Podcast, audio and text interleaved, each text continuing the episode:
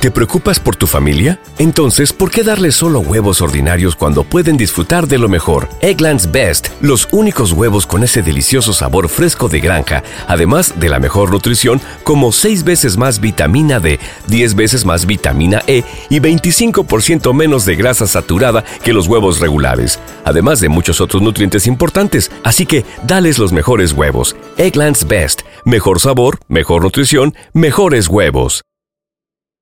Algunas escenas de este programa han sido recreadas. Trabajan con absoluta perfección, acechando a su presa, esperando el momento adecuado para arremeter.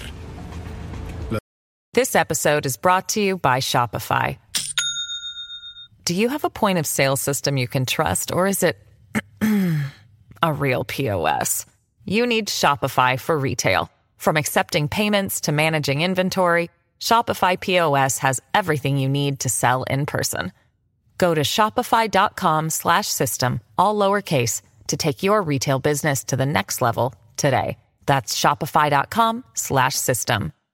Las ganancias son enormes, millones de dólares por pocos minutos de trabajo violento.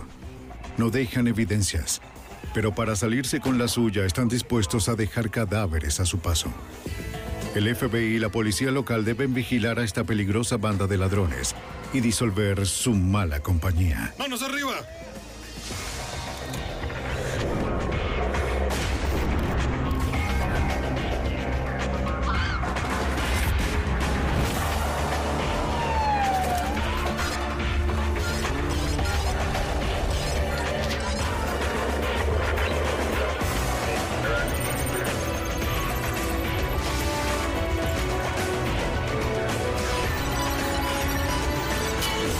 Los archivos del FBI. Malas compañías. 22 de diciembre de 1987. A las afueras de Boston, Massachusetts, justo antes de las 8 de la mañana, cuando la mayoría de los profesionales se dirigen a sus trabajos. Pero hoy un grupo de criminales profesionales también están en camino a un trabajo. Su blanco es Weymouth, a casi 30 kilómetros al sur de Boston. Llegan al banco a las 8 y 30 de la mañana y aguardan el momento adecuado. ¡Aquí vienen! No esperan a que el banco abra.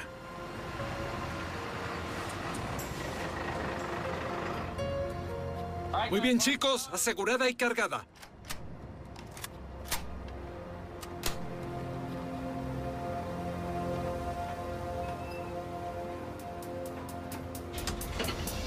Comienza el asalto.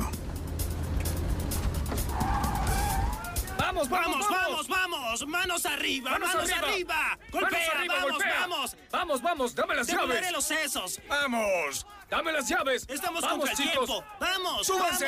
¡Vamos! ¡Vamos! ¡Apúrense! ¡Salgamos de aquí! ¡Apúrense!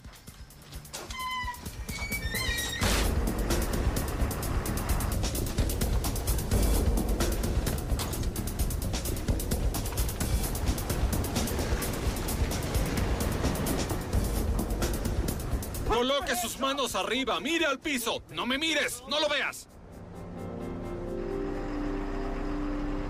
Se detienen a varios cientos de metros detrás de un centro comercial cercano. Manos arriba. Salgan, salgan, salgan. No se muevan. Vamos, chicos, vamos, andando. Contra la pared. Estamos contra el tiempo. Vamos, chicos, vamos, andando. Vamos, chicos, apúrense, apúrense, apúrense, vamos, andando. Estamos contra el tiempo, andando, andando.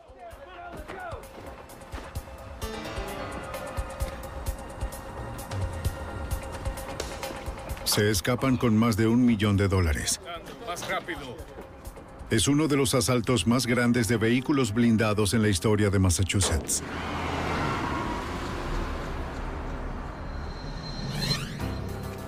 La policía de Weymouth recibe la llamada sobre un robo y notifican al FBI. Los oficiales de policía y agentes responden en minutos. El agente especial del FBI, Jim Crawford, es de los primeros en llegar a la escena. Estaba en las cercanías por razones ajenas, llevando a cabo otra investigación. Escuché en mi radio que hubo un robo de un camión blindado en Weymouth. Al llegar a la escena, lo cual quizás fue minutos después del robo, me adentré en el área del estacionamiento. Observé varias bolsas de dinero que fueron dejadas afuera en el piso que los ladrones no se llevaron con ellos. Ese fue el hecho más sorprendente que pude observar de inmediato. Dejaron estas bolsas por acá. Mientras que los investigadores están trabajando en la escena, reciben un reporte de una furgoneta azul en llamas, coincidiendo con la descripción del vehículo de escape. La furgoneta está a menos de 400 metros del banco. Había un vehículo allí que había estado ardiendo al menos por los últimos 10 minutos y se había incinerado casi en su totalidad. No había restos de algún número de identificación vehicular. No encontramos nada en ese vehículo que tuviera algún valor como evidencia. En el banco, investigadores forenses revisaron todo el estacionamiento al frente de donde comenzó el robo. Buscaron cualquier cosa que los ladrones pudiesen haber dejado atrás pero no encontraron nada.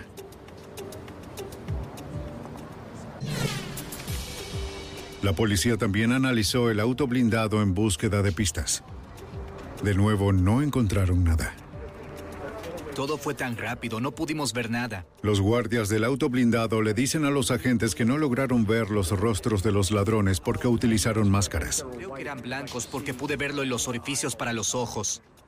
Los ladrones también utilizaron guantes. Los técnicos forenses no hallaron ni una huella dactilar útil.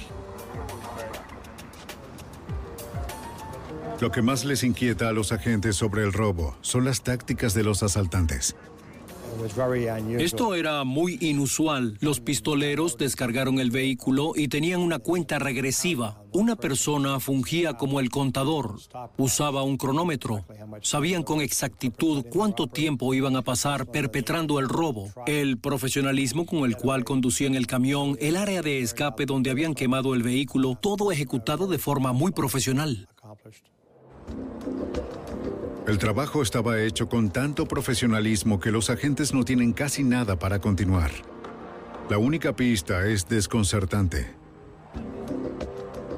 Creo que dejaron en el piso más de un millón de dólares. Estos ladrones, quienes quiera que fueran, eran profesionales. Dejar tanto dinero para cumplir un cronograma sugiere que ya han hecho esto antes.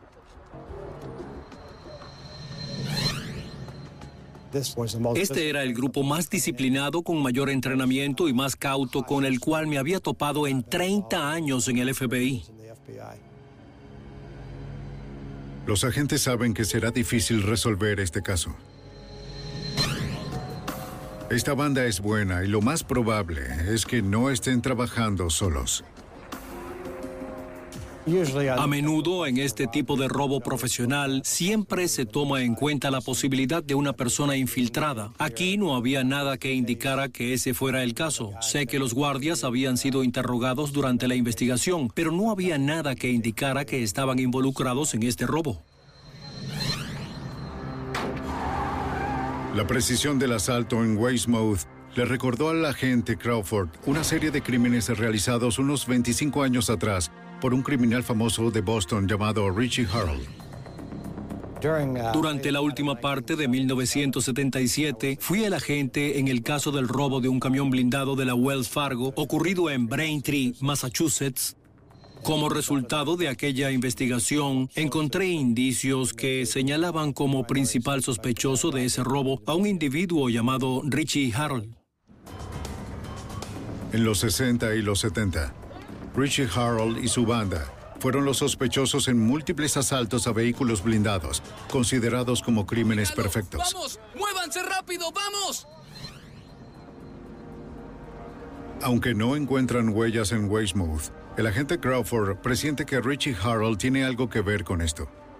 La similitud entre el robo del camión blindado en Weymouth y el de la Wells Fargo en Braintree recaía en que tanto el de Wells Fargo como el de Weymouth tenían el tiempo cronometrado. Eran muy profesionales conduciendo el vehículo blindado, no dejaron testigos, no había evidencia valiosa. Pero Richie Harold no pudo haber cometido el crimen en Weymouth. Está muerto. El área de Boston siempre ha sido un paraíso para los robos de vehículos blindados. Los agentes saben qué hacer. Salen a la calle y comienzan a investigar a los sospechosos habituales. En los 60 y los 70, Charlestown tenía algo de mala fama por tener muchos jóvenes que estaban involucrados en robos a bancos y vehículos blindados. Interceptar camiones, por ejemplo, era frecuente aquí en los 70 y luego más profesionales se involucraron en la perpetración de robos de camiones blindados durante los 70 y los 80. Para ampliar su rango de acción, el FBI crea un comando con la Policía Estatal de Massachusetts y el Departamento de Policía de Boston. Tendieron una amplia red interrogando a cada uno de sus informantes. Definitivamente dependes de fuentes confidenciales para guiarte al menos en la dirección correcta y con gente involucrada en este tipo de actividades. Pero los informantes no le dan nada a los investigadores. La investigación se estanca. Y los agentes saben que con una banda así de buena, es solo una cuestión de tiempo antes de que vuelvan a atacar. El 22 de diciembre de 1987, los ladrones detienen un vehículo blindado en un banco de Weymouth, Massachusetts, y se escapan con más de un millón de dólares. Agente especial Gene Crawford.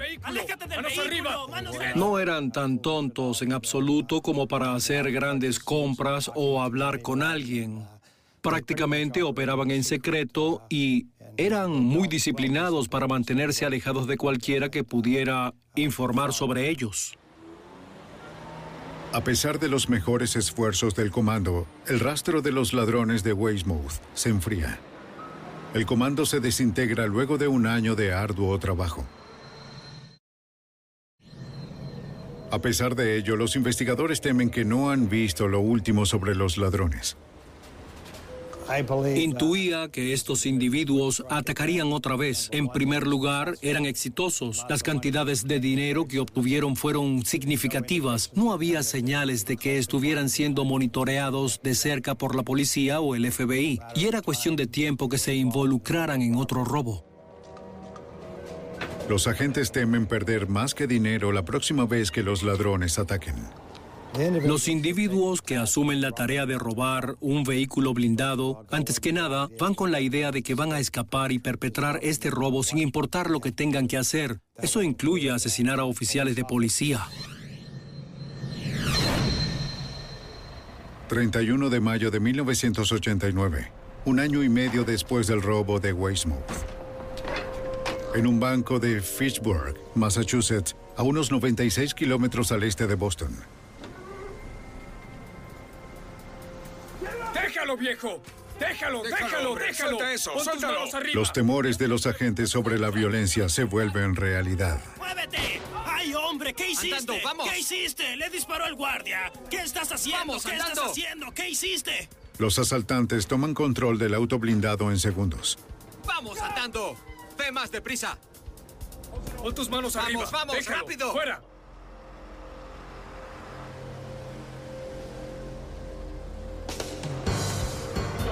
Una vez más, los asaltantes obligan al conductor a llevar al auto blindado hacia la parte trasera de un centro comercial cerca del banco. Es el mismo modus operandi del último robo, solo que esta vez dejan poco dinero atrás. ¡Vamos, vamos, andando! Robar un vehículo blindado es mucho más lucrativo que el asalto a un banco, de acuerdo con el agente especial del FBI, Jim Crawford. ¡Vamos, chicos! ¡Tenemos que irnos! En la actualidad, el robo a un banco promedio, entre las cámaras, el vidrio a prueba de balas y el dinero carnada, es más riesgo por poco dinero. No son sumas sustanciales. Si alguien puede pasar el tiempo y el entrenamiento para perpetrar el robo a un vehículo blindado, las ganancias son mucho mayores. Usan una granada de humo para ocultar su escape.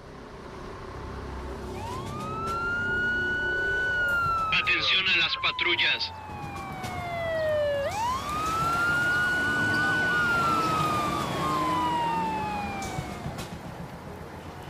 Mientras el guardia herido del vehículo blindado lucha por su vida, la policía trata de encontrar a los responsables. ¿Viste salir a tres hombres de aquí? Vi a tres de ellos. Los oficiales, como el sargento de la policía estatal, Richard Rand, tratan de obtener una descripción de los ladrones. Gracias por su tiempo. Gracias. Algunos vieron el desarrollo del robo, pero identificar a los individuos o dar, sabes, información relevante sobre su identidad, no. Estaban enmascarados y había muy poca información suministrada que pudiera guiarnos a identificar a los sospechosos. La policía ve a los ladrones incendiar el vehículo de escape. Saben que los sospechosos tenían que encontrar otra forma de huida. La ruta de escape más probable era hacia el bosque. Pero hay un riachuelo profundo que sería difícil de atravesar. Al adentrarse en el bosque, los investigadores encuentran un puente improvisado sobre el agua. Se habían adelantado al momento de preparar su escape para poder atravesar el riachuelo, no quedar tan empapados y así poder presentarse ante otras personas o cuerpos de seguridad en caso de ser abordados en el corto tiempo luego del robo. Los oficiales siguen el camino y salen en un vecindario residencial. Señor. Al otro lado de la calle, un testigo potencial. La policía descubre que hace unos minutos el hombre vio algo sospechoso. Hola, señor. Observó tres hombres saliendo del bosque cargando sacos grandes. Luego llegó un auto.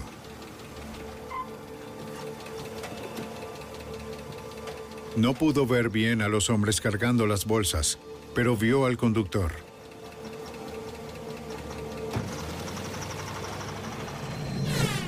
Se fueron en un auto. De acuerdo. Sí. La policía emitió una orden de búsqueda del auto con cuatro hombres dentro y la descripción del conductor. Prisa, estamos buscando a cuatro hombres. La policía envió helicópteros en búsqueda del vehículo.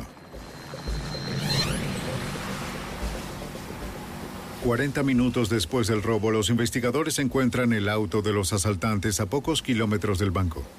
Los ladrones lo incendiaron para destruir la evidencia. Pero a diferencia del robo de Weymouth, algunos objetos dentro no se quemaron, incluyendo una manta, una bolsa de banco con dinero, una bomba de tinta sin estallar, diseñada para activarse cuando los ladrones abrieran las bolsas de dinero. Como la bomba de tinta no estalló, los ladrones debían ser lo suficientemente experimentados como para abrir las bolsas de dinero sin activarlas. Esta vez el fuego no destruyó el número de identificación vehicular.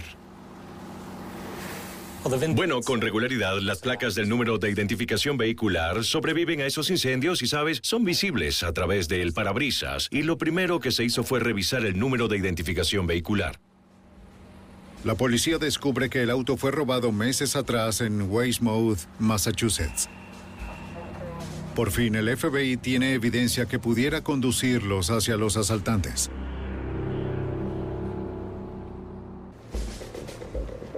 ...31 de mayo de 1989... ...el FBI y la policía local investigan un robo violento de un vehículo blindado.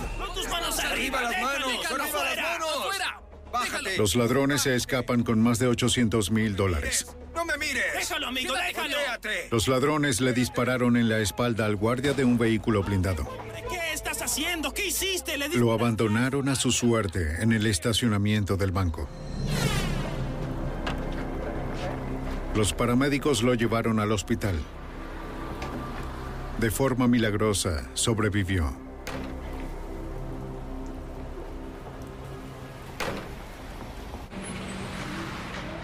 A unos kilómetros del banco, los investigadores encontraron un auto de escape incendiado. Recuperaron el número de identificación del vehículo y determinaron que había sido reportado como robado meses atrás en Weymouth, Massachusetts.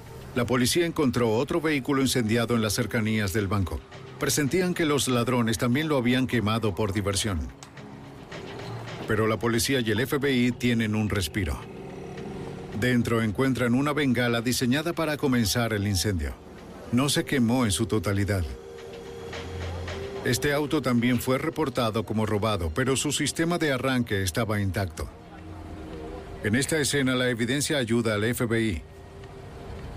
Pero el guardia herido indica que estos ladrones se están volviendo más peligrosos. Aún con la evidencia dejada atrás, el sargento de la Policía Estatal de Massachusetts, Richard Rand, teme que estos ladrones sean difíciles de capturar. Tienen un buen plan para ejecutar el robo, tienen un buen plan para escapar y tienen un buen plan para destruir cualquier evidencia que pudieran dejar en la escena y que los cuerpos de seguridad pudieran recolectar en su contra. Así que habían hecho su tarea. Ellos conocían el horario del vehículo blindado, conocían el horario del banco, sabían todo lo que necesitaban saber sobre cómo ejecutar su plan. Y era un plan muy bien ejecutado. Lo tenían todo muy bien estudiado. Los agentes interrogaron a testigos y descubrieron que los ladrones utilizaban cinta adhesiva para sellar la brecha entre sus mangas y guantes, así como también sus pantalones y botas. Estos ladrones eran muy sofisticados. Ellos se aseguraban de no dejar ningún tipo de evidencia en esas escenas. Los investigadores no encontraron evidencia de utilidad dentro del vehículo blindado, ningún casquillo de bala en la escena.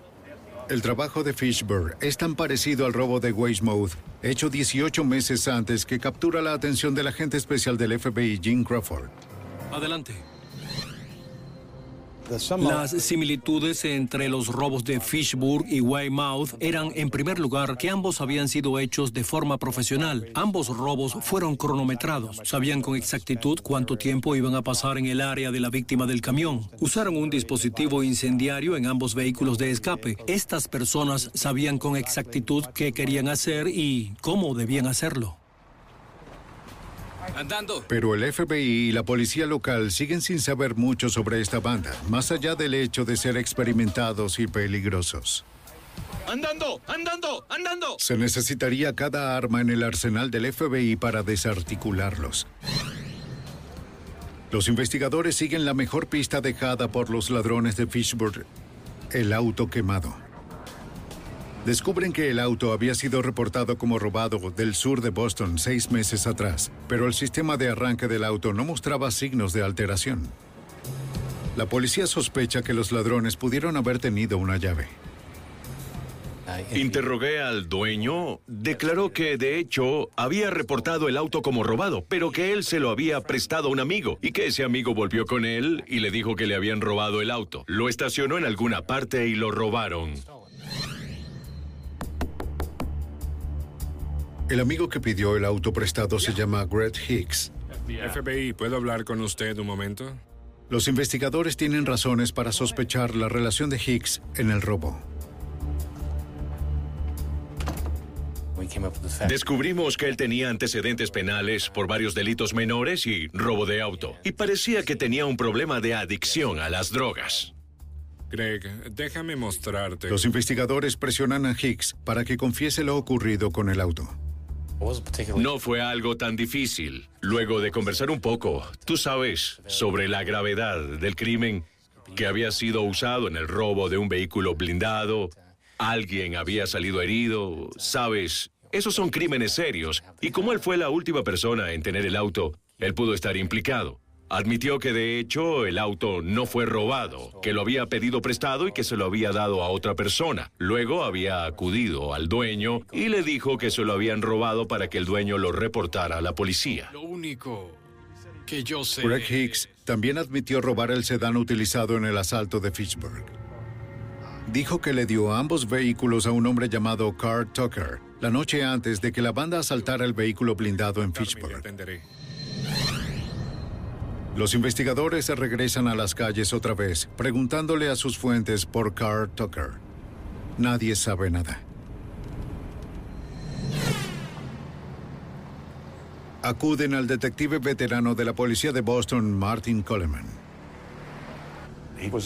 Pasaba desapercibido, no sabíamos nada de él. Hacía revestimientos de aluminio y reemplazos de ventanas en una tienda en Broadway, al sur de Boston. Era dueño del edificio, pero su afición era robar y obtener información sobre vehículos blindados.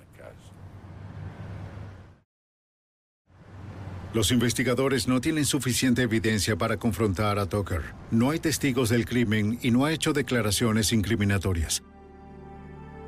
Todo lo que tienen es la declaración de Greg Hicks entregándole los vehículos robados a Tucker. Los agentes lo siguen, tratando de descubrir más. Teníamos fuentes confidenciales señalando que los responsables de esos robos frecuentaban un bar en el sur de Boston.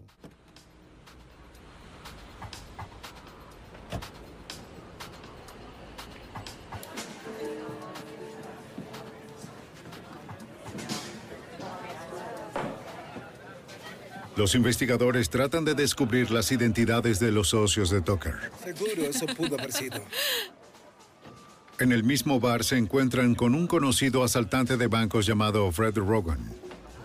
Rogan tiene una conexión con un ladrón que Crawford conoce muy bien. Es Chardonnay, ¿está bien? Fue un sujeto que captó mi atención en los 70. Fue sospechoso en el robo de Braintree, vinculado a Richie Harold. Hice vigilancias en los 70 y vi a Richie Harold reunirse con él. En una ocasión creí haberlos visto vigilando un banco en el área de Quincy, Massachusetts. Si Fred Rogan estuvo involucrado en ambos asaltos, eso explicaría cómo los asaltantes pudieron llevar a cabo tan compleja tarea. Casi dos años después del asalto de Weymouth y dos meses después del robo en Fishburne, por fin los agentes tienen sospechosos. La pregunta es si los agentes pueden acabar con esta banda peligrosa antes de que sea muy tarde. Entonces así sucedió.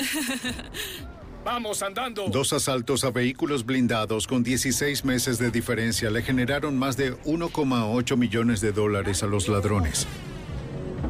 En el primer asalto, el 22 de diciembre de 1987, la banda no dejó evidencia atrás y se llevó más de un millón de dólares. Es uno de los robos más grandes en la historia de New England. El segundo asalto no generó tantas ganancias. Pero los ladrones cometieron un error poco característico. Fallaron en terminar de incinerar el auto de escape. Un número de identificación vehicular en el auto los condujo a un hombre llamado Carl Tucker. Tucker visita bares que Fred Rogan frecuenta. El protegido de un peligroso pero ahora muerto asaltante de vehículos blindados llamado Richie Harold.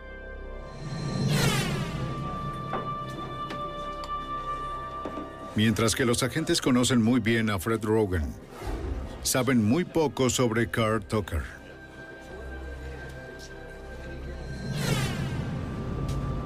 Los investigadores salen a las calles de Boston para preguntarle a los contactos en el bajo mundo criminal de la ciudad por información sobre Tucker y cualquier socio que pueda tener. El detective del Departamento de Policía de Boston, Martin Coleman, es parte del comando del FBI investigando los robos. Teníamos una muy buena idea sobre quién era capaz de hacer estos asaltos y, como reza el dicho, indaga a los sospechosos habituales y fueron justo a quienes comenzamos a investigar. ¿Has escuchado sobre los asaltos? Sí. Uno de los sospechosos habituales era el ladrón convicto Steve Farrell, quien había salido de prisión semanas antes. No pudo haber participado en estos robos, pero podría conocer a los hombres que sí lo hicieron.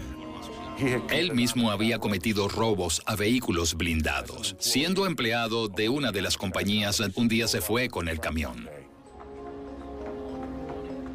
No pasa mucho antes de que Farrell les dé a los investigadores una gran noticia. Dije, ¿tienes alguna idea de quiénes integran la banda que está haciendo estos asaltos? Farrell responde de forma automática que Carl Tucker podría estar involucrado. Sí, sé de alguien que ha estado y me sorprendió tanto que ni siquiera le mencioné que él había ordenado lo de los autos robados. Acordé una reunión con él y el agente especial Crawford en un restaurante chino en el centro de Chinatown.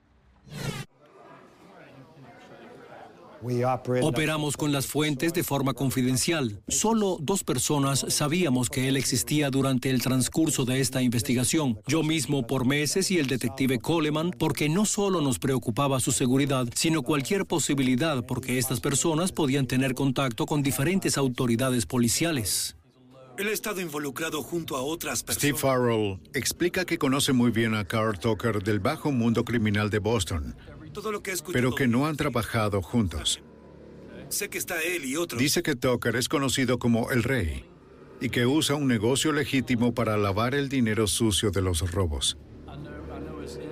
La ayuda de Farrell es un gran hallazgo para la investigación. ¿Puedes ayudarnos a...? Su información es sólida y quiere ayudar a acabar con esta banda.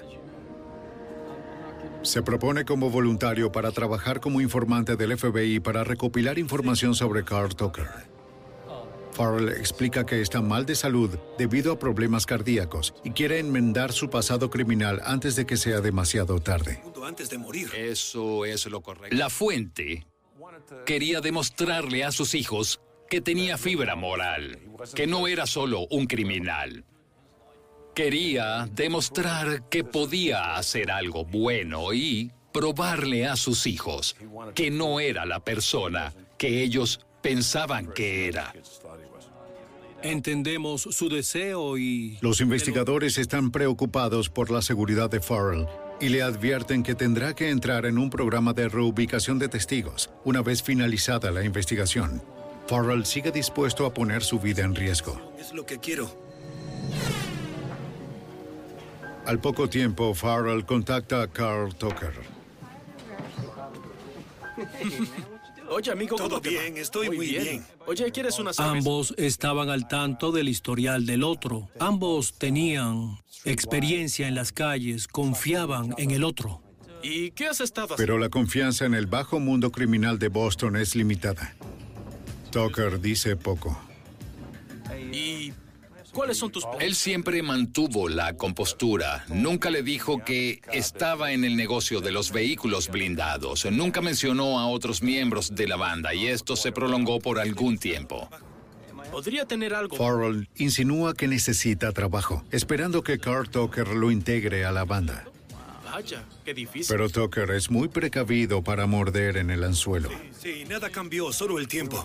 No estábamos avanzando. Le dijimos a la fuente, ¿por qué no le dices que tienes un pariente que trabaja como conductor en el negocio de vehículos blindados?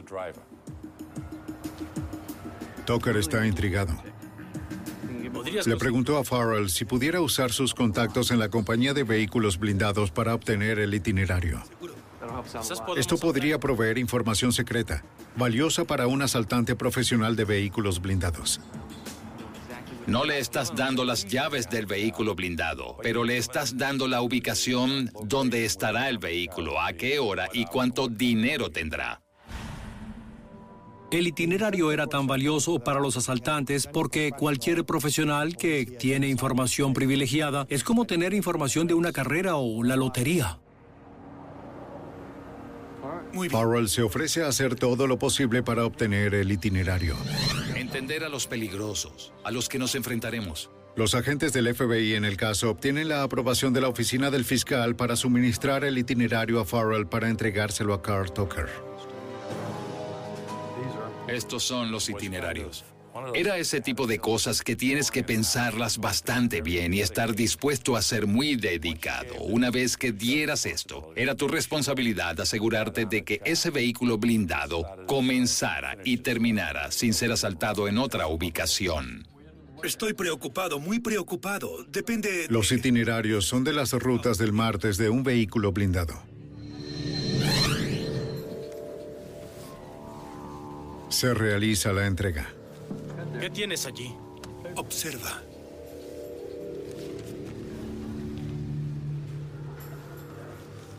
El FBI ha tendido la trampa. Ahora todo lo que pueden hacer es ver si Tucker muerde el anzuelo. Es perfecto, gracias. Sabes lo delicado de la situación. Para poder resolver una serie de asaltos a vehículos blindados, el FBI le suministra a un criminal conocido información específica sobre la ruta del día martes de un vehículo blindado. Es un gran riesgo, pero uno que deben tomar si desean que su informante Steve Farrell se gane la confianza del sospechoso principal del FBI, Carl Tucker. El plan funciona. Con el regalo del itinerario, Farrell se gana la confianza de Tucker. ¿Todo bien? Es perfecto. Gracias. Los técnicos del FBI instalan un micrófono oculto en el auto de Steve Farrell para grabar las conversaciones cada vez más abiertas que Tucker está teniendo con la fuente encubierta.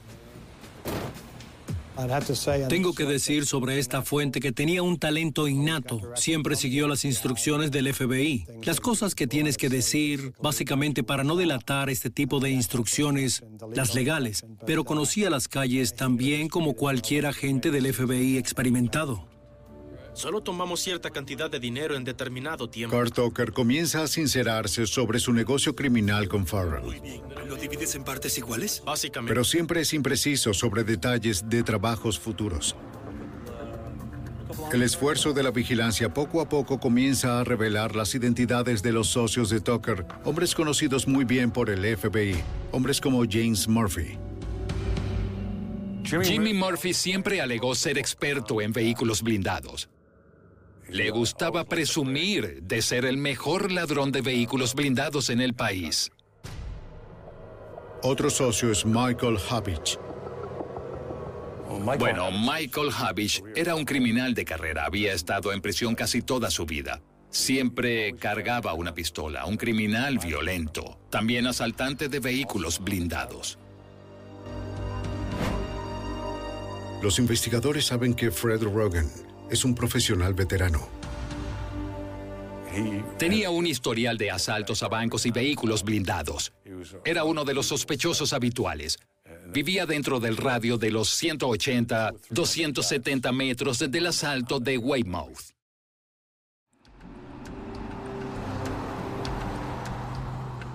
No te pongas codicioso, ¿sí? Muy bien. Farrell se mete de lleno y también lo hace el FBI. Si todo sale bien, Discreción. discreción. Los agentes obtienen el itinerario de una compañía de vehículos blindados que aceptó ayudar en la investigación. Un empleado de la compañía se propone como voluntario para ayudar al comando. Los agentes le advierten a los guardias que una banda armada de asaltantes de vehículos blindados tendrá el itinerario para sus rutas de los martes. Los agentes le aseguran a los guardias que no estarán solos. Colocamos a un agente del FBI en el vehículo blindado, la víctima potencial, quien estaba ahí para resguardar a los guardias, para estar allí en caso de que algo saliera mal, para estar allí en caso de que algo sucediera antes de lo previsto. ¿Cuándo podría pasar por lo que les Un equipo de investigadores también seguirá al vehículo blindado. Garantizar su seguridad. eso. Entonces, si algo pasa, Durante los siguientes meses, los agentes observaron a los sospechosos vigilando al vehículo blindado. observaron al camión cada martes y lo cronometraban a qué hora llegaba y a qué hora se iba. Y sabían que eran los mismos guardias todo el tiempo. Era muy interesante verlos a ellos y que no quedáramos expuestos. Los agentes no pueden estar seguros si cualquier martes será un simulacro o el día en que ataquen los asaltantes. Se acumulan largas horas. Durante meses, cada martes comenzábamos a las 4 de la mañana y no continuábamos hasta que el vehículo blindado saliera. Y luego lo seguíamos por el resto de su ruta para asegurarnos de que ya no lo estuvieran siguiendo y asaltarlo en otra locación. Junio de 1990, en Methuen, Massachusetts. Los agentes del FBI y un equipo de asalto observan lo que parece ser otro simulacro.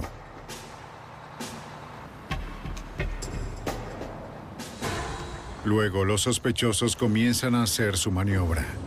Vamos, vamos, vamos.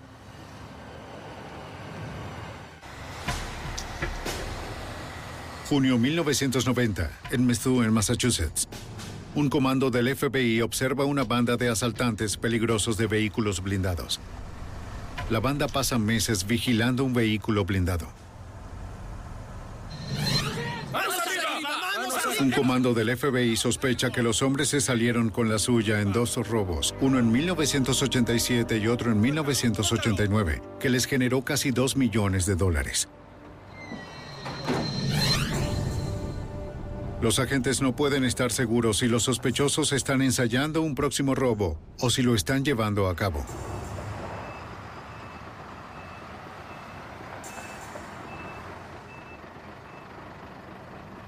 En el banco en Methuen, la banda hace su movimiento. Uno de los vehículos blindados que conducían hizo un movimiento evidente hacia el vehículo blindado. Vamos, vamos, vamos. Basándonos en eso, uno de los vehículos de vigilancia lo siguió por precaución. Pero el comando del FBI y el agente especial Jim Crawford descubren que solo es otro ensayo. Estar seguros tiene su precio. Retírense, retírense. Su sospechoso principal, Carl Tucker, podría descubrir que está siendo vigilado. También hago mucha tarea, ¿sabes? El FBI tiene un informante, un ex convicto llamado Steve Farrell, quien se ha ganado la confianza de Tucker. A través de los micrófonos instalados en el auto de Farrell, los agentes descubren que Tucker estaba asustado por el trabajo de Metsuen. Dijo que no se sentía bien, ¿sabes? Dijo que creía que esto podría ser una trampa. Y nuestra fuente fue reprendida. ¿Le dijiste a alguien sobre las actividades en esta locación? Basado en esa discusión, nuestra fuente retrocedió y dijo, ¿quién dice que no fue alguien más quien dijo algo? Sí, puede ser. Farrell le dice a Tucker que no pueden trabajar juntos si no confían uno en el otro. tratando. Sí, sí, tienes razón. Hay procedimientos que Así deben es. seguir. Tucker se calma y luego le dice a Farrell que él y su equipo cambiarán el blanco a un banco en Abington, Massachusetts.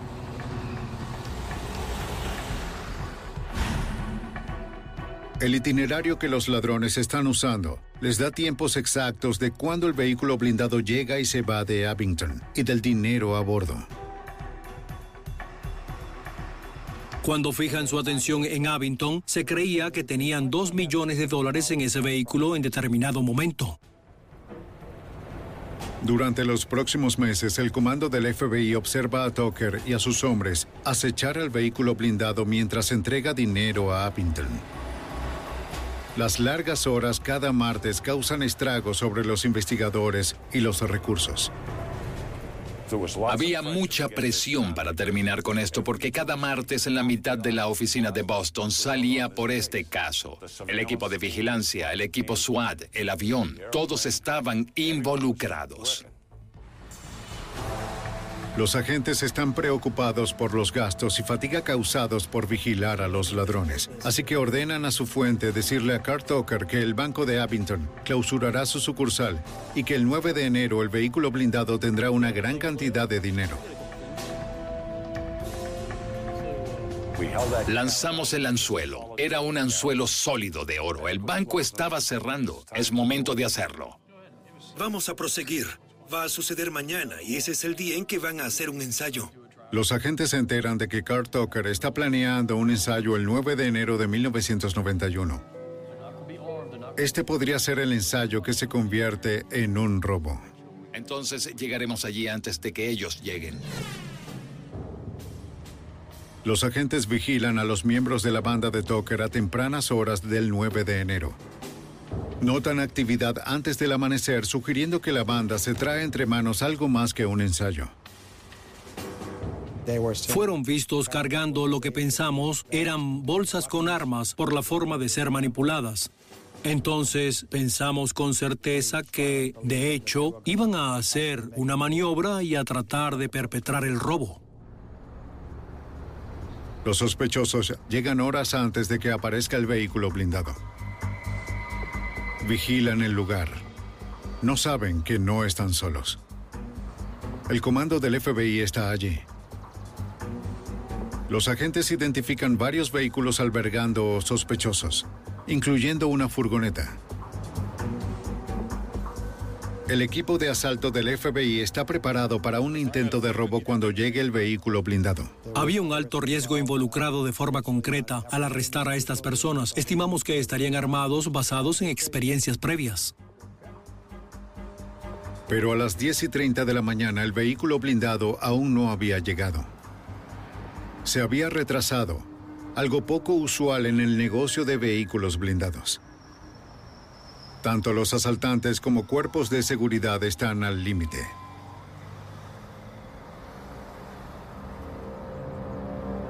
Luego los ladrones descubren al equipo de vigilancia y tratan de escapar. Los agentes deciden detenerlos. ¡Manos arriba! ¡Manos arriba! Vamos, vamos, vamos. El comando acorrala a los autos de los sospechosos de una vez. Acostados, acostados. Los agentes saben que están adentro, pero no saben si los hombres están armados. Avanzan con cuidado. ¡Déjenme ver sus manos! ¡Déjenme ver sus manos! ¡Manos ¡Levántenlas! ¡Vamos! Salgan, ¡Salgan! vamos. ¡Salgan, salgan, salgan! ¡Vamos! Carl Tucker es detenido junto a dos hombres de Irlanda llamados Michael McNutt y Stephen Fitzpatrick.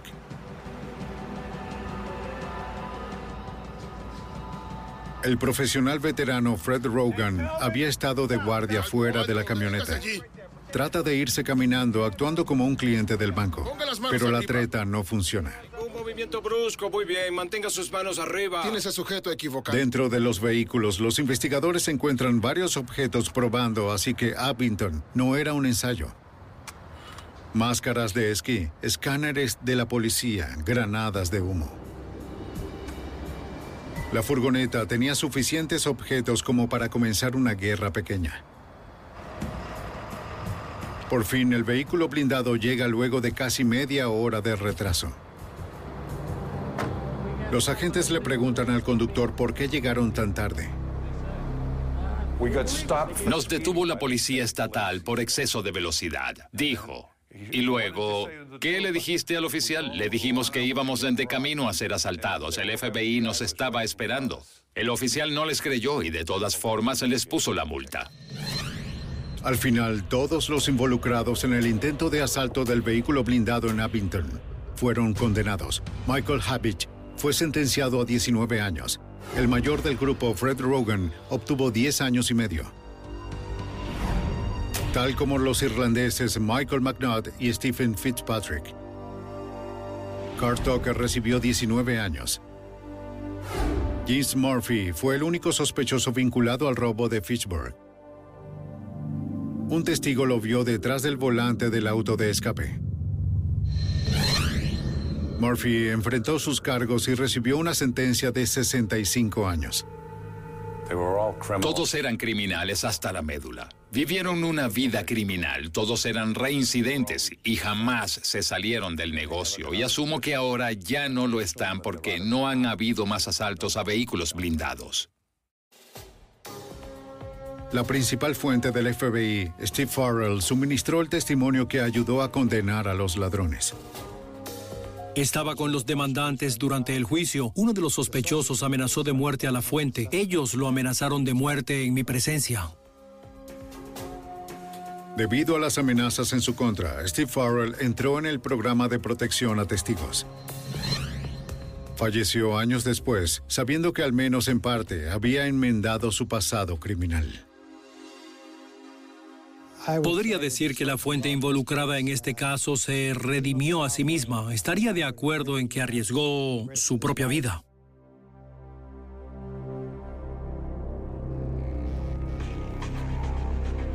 Los investigadores del FBI no pudieron acusar a nadie por el robo de Weymouth. Pero si los ladrones de Abington llevaron a cabo el trabajo, fue un crimen que tendría un alto costo. Cada uno de ellos pasaría al menos una década en prisión.